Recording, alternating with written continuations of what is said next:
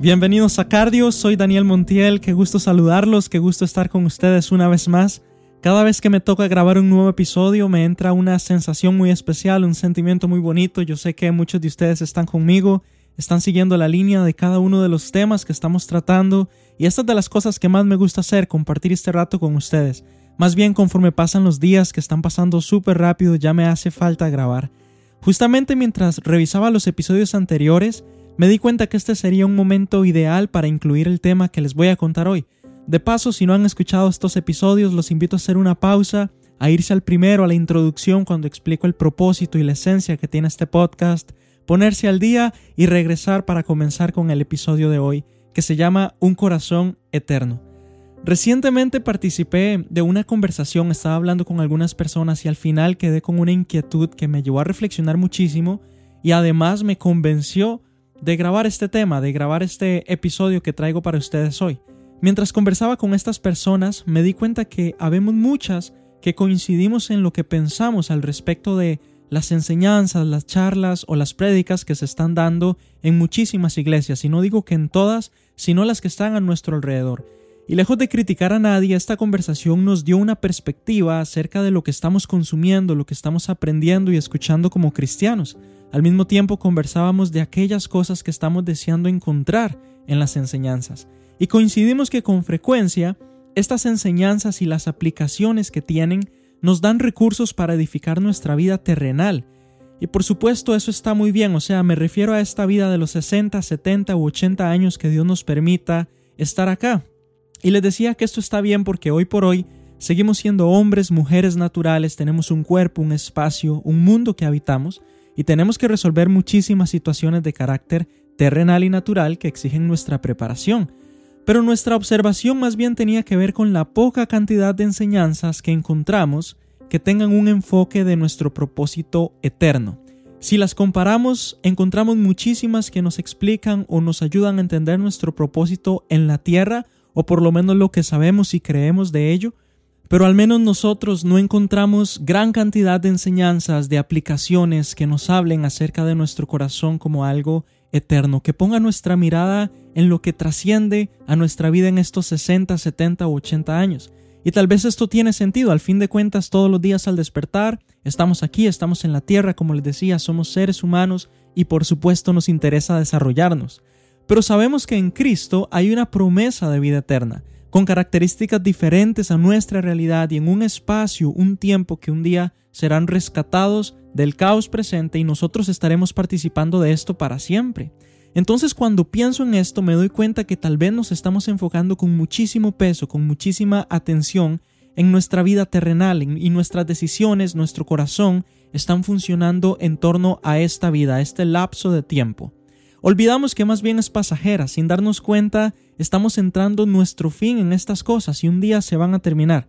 Es decir, aunque sabemos que gracias a Cristo podemos compartir una eternidad con Dios, pareciera que nuestras enseñanzas y nuestras expectativas de lo que escuchamos, incluso acerca de Dios, están enfocadas en su mayoría en nuestra vida terrenal. Siendo más específico, me ha tocado escuchar muchísima gente que hoy quiere saber cómo tener éxito, cómo resolver sus problemas, cómo alcanzar la superación y la autoayuda. Nos encantan esos pasos y esas fórmulas para consolidar un ministerio, consolidar un imperio, una empresa. Y la gente dentro de la iglesia quiere debatir acerca de lo que está bien hacer, lo que está mal hacer. Hay un sistema de aprobación y de reprobación de nuestros actos.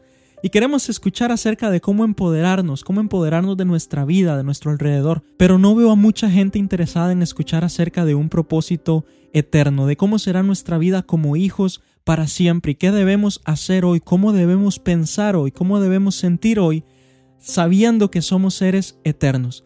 Por supuesto todos queremos triunfar y todos queremos escuchar acerca de estos métodos y las maneras de llegar a esto, a esta plenitud en todas las esferas. Pero en muchas ocasiones esto se convierte en el fin para nosotros y como les decía, olvidamos que en realidad estamos diseñados para propósitos que van más allá del tiempo y del espacio que hoy conocemos. Y esto suena ficticio para muchas personas, pero en realidad es así por medio de la fe, si nos damos cuenta que Dios quiere compartir su vida con nosotros para siempre. Hasta cierto punto, sin querer caer en una crítica que no aporte nada al tema, me parece que esta búsqueda nuestra por la realización terrenal puede ser un poco peligrosa, puede desviarnos, puede ponernos en un enfoque que no es nuestro propósito real. Cada hijo, cada hija de Dios que yo conozco tiene un nuevo corazón en Cristo y a diferencia de nuestro corazón natural que un día dejará de latir, este es eterno. Nuestros cuerpos van a desvanecer, nuestras pertenencias no serán siempre nuestras en realidad, y todos vamos a morir algún día, pero cuando esto suceda, los hijos y las hijas de Dios sabemos que hay una promesa de vivir eternamente. Tenemos la esperanza, tenemos la convicción que vamos a trascender sobre estas cosas y nos vamos a reunir con Cristo, nos vamos a reunir con el Padre para siempre en un orden diferente. Ahora, no es que quiero poner la vida terrenal como algo que no tiene valor, como algo que no deberíamos prestarle atención para nada.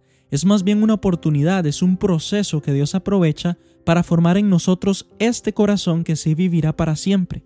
Además quiero recordarles que cuando hablo del corazón en este podcast, me estoy refiriendo a ese centro que tenemos donde converge la voluntad, los pensamientos, nuestras decisiones. Es lo que al fin de cuentas somos. Pero ¿cómo sucede todo esto? ¿En qué momento encontramos un nuevo corazón? Específicamente, ¿qué significa que los hijos de Dios y las hijas de Dios tienen un corazón eterno?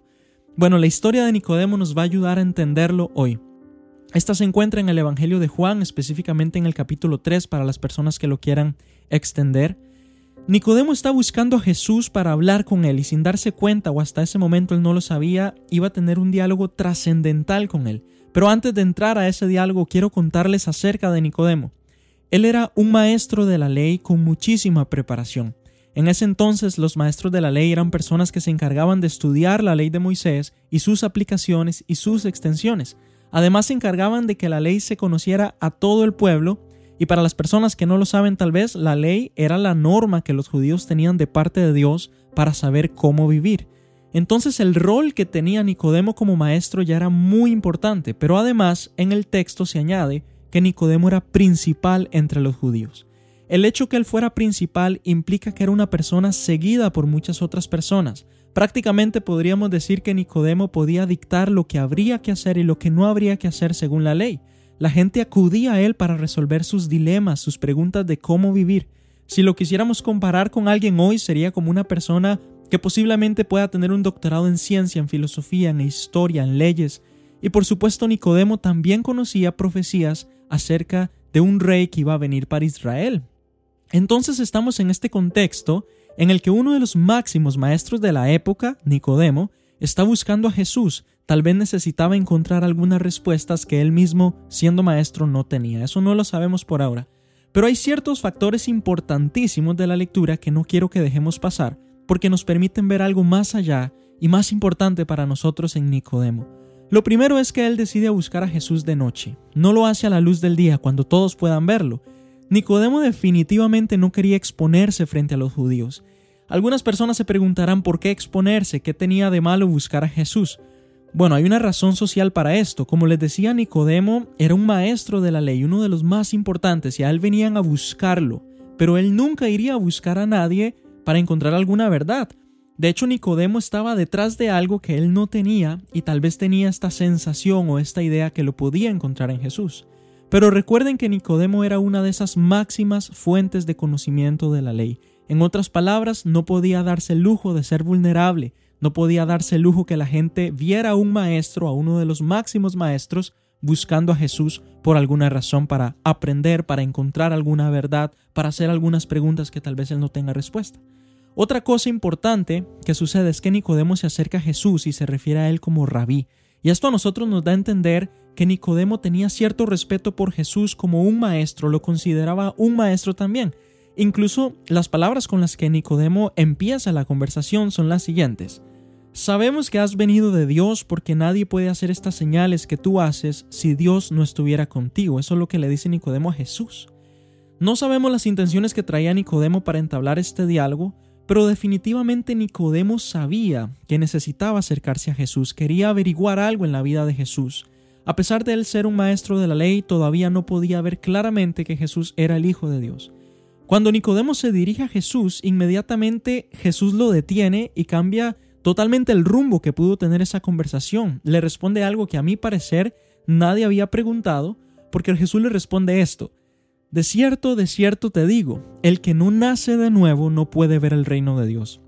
A mí me surgió la pregunta, ¿por qué Jesús responde de esta manera? Tal vez Nicodemo venía a debatir algunos asuntos doctrinales, tal vez quería probar a Jesús, tal vez estaba en busca de algo, como les decía, que él no tenía, pero Jesús aprovechó la ocasión y el acercamiento de Nicodemo para darle una perspectiva y un enfoque que seguramente él nunca había tenido en su vida y ni mucho menos esperaba como respuesta. Nicodemo estaba lleno de conocimiento, conocía la ley y tenía mucha capacidad para entender cómo vivir aquí en la tierra según la ley, según los mandatos, según las reglas. Pero Jesús le da una perspectiva de vida que va más allá de esta tierra. Jesús está hablando de un nacimiento para una persona que ya es adulta. Entonces Nicodemo le responde a Jesús, ¿cómo puede un hombre nacer si ya es viejo? ¿Cómo puede entrar en el vientre de su madre y nacer nuevamente? La pregunta de Nicodemo me parece que no es tonta como mucha gente lo pensaría, sino más bien creo que apela a lo ilógico, a lo irónico, pero lo cierto es que esa respuesta en forma de pregunta que hace Nicodemo evidencia que su corazón, su conocimiento estaba solamente enfocado en las cosas de la tierra. Por supuesto que aún no puede entender lo que está hablando Jesús, no puede entender las cosas de Dios, las cosas del cielo. De hecho, en esta conversación, Nicodemo podría representarnos a muchos o a todos nosotros, los terrenales, los naturales, los seres humanos, y Jesús representa lo espiritual, el nuevo orden, una nueva vida a la cual solo accedemos por medio suyo. Y precisamente de esto se trata este diálogo. Me parece que Jesús está provocando a Nicodemo a preguntarle, a dar un paso más allá, a reflexionar. Jesús extiende después su respuesta y además le dice, el que no nace del agua y del espíritu no puede entrar en el reino de Dios. O sea, Jesús de una vez hace la aclaración y le dice a Nicodemo, yo no estoy hablando de un nacimiento natural de agua solamente, de vientre, sino estoy hablando de un nacimiento diferente, un nacimiento espiritual. Jesús continúa diciendo, lo que es nacido del cuerpo, cuerpo es, lo que es nacido del espíritu, espíritu es. Con esto hace una separación inmediata de lo que está realmente hablando y de lo que no está hablando. Tal vez este texto bíblico es un poco sencillo o no nos da mucho detalle, pero aquí hay una situación en la cual un maestro de la ley de Israel probablemente está teniendo el momento más importante de su vida. Por primera vez su conocimiento, su mente, su corazón están siendo confrontados ante una perspectiva eterna en la cual la ley nada tenía que ver. Estaba ante la revelación de algo que hasta ese momento era un misterio para él. Quiero detenerme aquí un momento. La respuesta de Jesús tiene muchísimo interés para nosotros y me gustaría que exploremos un poquito lo que Jesús dijo porque Jesús habla de nacer, pero ¿a qué se refiere con nacer? ¿Por qué utiliza este término? Yo les decía que esta historia se encuentra en el Evangelio de Juan y este Evangelio se trata en su mayoría de la vida eterna que tiene el Padre y que nos quiere dar a los hombres a través de su Hijo Cristo. El enfoque de este Evangelio es a un Jesús llevando a la gente a un nuevo nacimiento. De hecho, en Juan 1.13 se nos habla de las personas que tenemos la oportunidad de llegar a ser hijos de Dios, porque dice que son engendrados no de sangre, ni de voluntad de carne, ni de varón, sino de Dios. En otras palabras, Juan nos dice que Dios engendra hijos y lo hace por medio del Evangelio, lo hace a través de la fe en Jesucristo. Por supuesto que nadie puede ser hijo si primero no hay nacimiento, si primero no nace, si primero no existe. Pero en este caso no se trata de algo terrenal, necesitamos nacer de una forma diferente, de una forma espiritual. El nacimiento es algo muy importante en la vida de una persona, pero en realidad es apenas la primera etapa después de ser engendrado. Solamente lo inaugura a un largo camino que es la vida. En lo natural, por ejemplo, por supuesto que lo primero que hacemos es nacer, pero a partir de ahí nos toma mucho tiempo aprender a vivir, aprender a caminar, aprender a comer, a correr, a hablar. Nos toma tiempo entablar relaciones, desarrollarnos como individuos y alcanzar cierta plenitud. Lo mismo ocurre con un nacimiento espiritual. Lo hacemos gracias a la unión que tenemos con Cristo a través de la fe, pero apenas estamos comenzando a caminar en una nueva vida. Este niño o esta niña que está naciendo necesita crecer también, necesita aprender a vivir, pero ya no es para esta tierra, sino es para la eternidad con Dios. Nacer del Espíritu, como le decía Jesús a Nicodemo, es el resultado de la vida engendrada por Dios, y nadie puede nacer, como les decía, si primero no ha sido engendrado. Para los que no están tan familiarizados con esta palabra, engendrar significa poner la semilla de vida. Y les decía que en Juan 1.13 se nos dice que Dios nos engendró, o sea, Dios puso la semilla de la vida, que fue por su voluntad y no por el cuerpo, no por la sangre, no por los hombres. Entonces, nacer del Espíritu es el resultado de haber sido engendrado por la semilla de la fe que Dios puso en nuestro corazón y esta semilla se propaga para todos a través del Evangelio. El Evangelio es ese sistema, es ese medio por el cual Dios puede sembrar la semilla de la fe para que un hombre nazca de nuevo, para que tenga una nueva vida más allá de la vida del agua, la vida del cuerpo. Pablo lo llamó a esto la locura de la predicación, y mientras la gente pueda escuchar las buenas noticias de Cristo, esa semilla se puede sembrar en el corazón de las personas y puede dar nacimiento a nuevos hombres, nuevas mujeres en él, hijos e hijas de Dios. Nacer es solo el principio de una nueva vida, pero es necesario crecer también. Si a un niño recién nacido nadie lo cuida, no lo alimentan, lo ponen en peligro de morir. De igual manera, llegar a ser hijo de Dios es un proceso y requiere alimento, requiere cuidado, requiere crecimiento desde que nacemos y hasta llegar a ser uno con el Padre. Ser hijo de Dios no es un acto instantáneo, más bien es un proceso. Y no quisiera entrar en debates acerca de la perspectiva de salvación que mucha gente puede tener. Solamente quiero citar que Juan 1.12, que es el versículo que está justo antes del que les acabo de leer, el 1.13 por supuesto, dice en la versión original así, a los que recibieron a Dios se les dio el poder de llegar a ser hijos de Dios. El Evangelio de Juan nos invita entonces a un proceso de crecimiento, de madurez, pero a un proceso. Y esto se llama discipulado. Cuando discipulamos o somos discípulos, lo que estamos haciendo es alimentar a este nuevo hombre, a esta nueva mujer en Cristo. No se trata de cambiar al viejo hombre, este cuerpo corrupto que tenemos siempre será imperfecto. Entonces más bien se trata de hacer crecer al nuevo hombre, hasta que llegue el tiempo de la transformación completa, incluyendo la transformación de nuestro cuerpo. De hecho, Juan no nos dice que el nuevo nacimiento hace un hombre pleno ya, sino que hay etapas de crecimiento de madurez en Cristo. Ser hijo de Dios no es un acto de una sola oración. Esto podría golpear alguna teología, digámoslo así, entre comillas, mágica, de salvación instantánea, que nos dice que cuando oramos ya todo lo tenemos, todo lo podemos, todo es, todo está hecho. Por supuesto, la oración siempre es necesaria. Yo no quiero que nadie piense que no creo en la oración. Sería un poco extraño para este podcast decir algo así. Pero siempre va acompañada de un proceso, no es por sí sola. Curiosamente, la única parábola que está en Juan, cuando la leemos y sin ser teólogos, leyéndolo de manera sencilla, concluimos que estar en Dios y conocerlo a Él no es un acto, sino es un proceso. Para eso se las voy a contar. Esta es la parábola de Jesús y la vid verdadera, en la cual Él es la vid verdadera y Dios el Padre es el labrador. Y nos dice que todo pámpano que no lleva fruto en él será quitado, y todo aquel que lleva fruto más bien será limpiado para llevar más fruto. Y nos dice, ya que ustedes, ustedes que están escuchando y yo, que estamos limpios por la palabra que Él nos ha dado, que permanezcamos en Él y Él permanecerá en nosotros. Y como el pámpano no puede llevar fruto por sí mismo, ni ustedes ni yo podemos llevar fruto a menos permanezcamos en Jesús. El Evangelio de Juan es un llamado a nacer de nuevo, para crecer hasta llegar a la plenitud de poder conocer al Padre.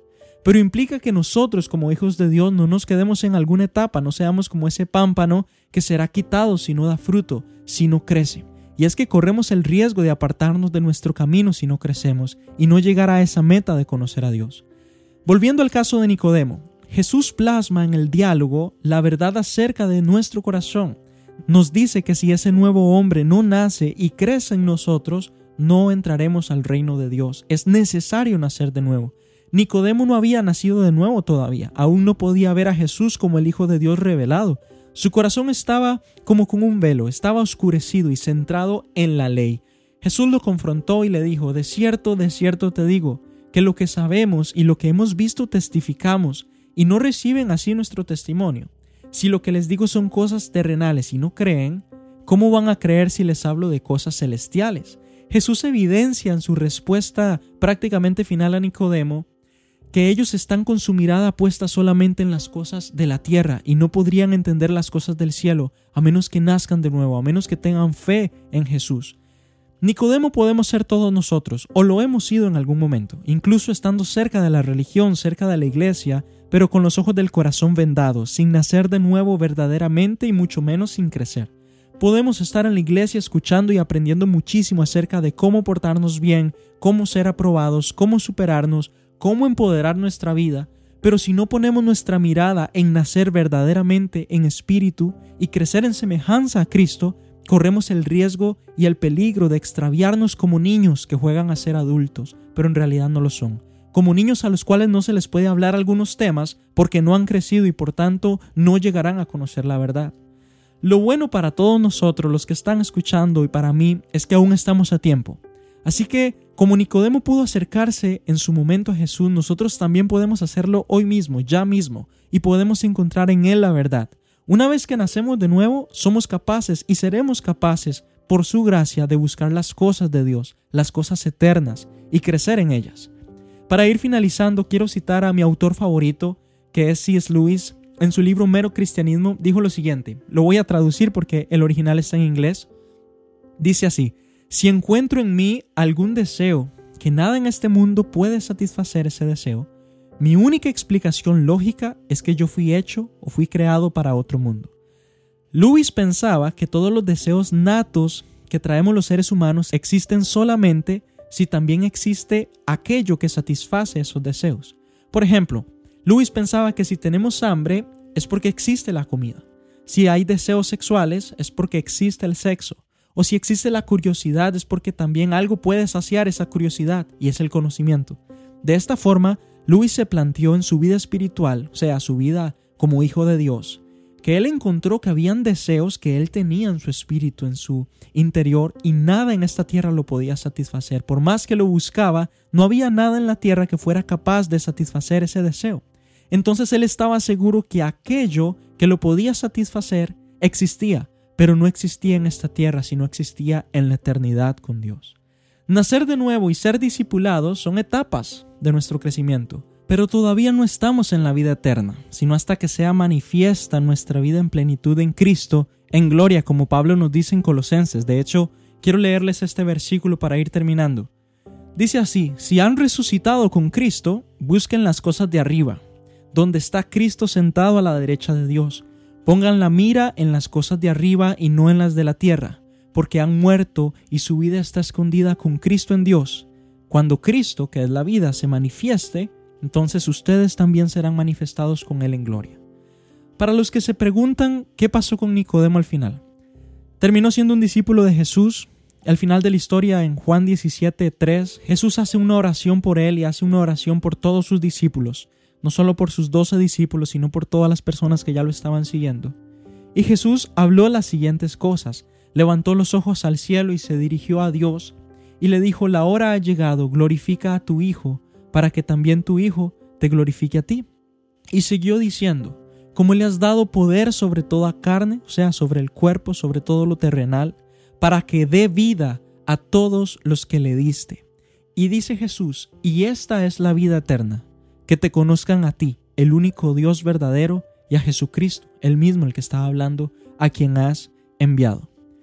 La desesperación de muchos jóvenes, de muchas personas hoy, es no saber en qué consiste su vida, pero se están refiriendo a su vida terrenal, están pensando en qué consiste su vida de los 60, 70 y 80 años, en qué quiere Dios con ellos para este tiempo. Y quizás lo están buscando a través de cultos, de ministerios, a través de muchas plataformas, pero Jesús vino a darnos vida y vida en abundancia. Entonces la pregunta que me parece todos, absolutamente todos deberíamos hacernos es, ¿en qué vamos a invertir más nuestro centro, nuestro corazón, nuestra atención, nuestros recursos? ¿En fortalecer nuestra vida terrenal? ¿En tener plenitud, alcanzar éxito en esta vida? ¿O procurar hacer crecer ese nuevo hombre en Cristo porque queremos llegar a conocer al Padre? Juan 14:6 nos dice en el mismo Evangelio, Jesús dijo, yo soy el camino, la verdad y la vida. Nadie viene al Padre si no es por mí. Gracias por acompañarme en un episodio más de Cardio. Tenía muchas ganas de compartir esto y como les contaba al principio, venía con esta inquietud. Si tal vez algunos de ustedes que están escuchando este episodio son de esas personas que han estado poniendo mucha su atención en las cosas de la tierra, en las cosas pasajeras, solamente quiero animarlos, lejos de que esto provoque culpa, que esto provoque una carga, lo importante es poner la mirada en las cosas de arriba, en Cristo. Creo que Él se va a encargar de lo demás y nosotros tenemos que hacer crecer ese nuevo hombre, procurar ser más como Él, que al fin de cuentas es nuestro propósito principal, glorificarlo, alabar a Dios por medio de Cristo. Gracias por acompañarme una vez más, les envío un abrazo y espero que podamos vernos y escucharnos pronto en un episodio de Cardio. Chao.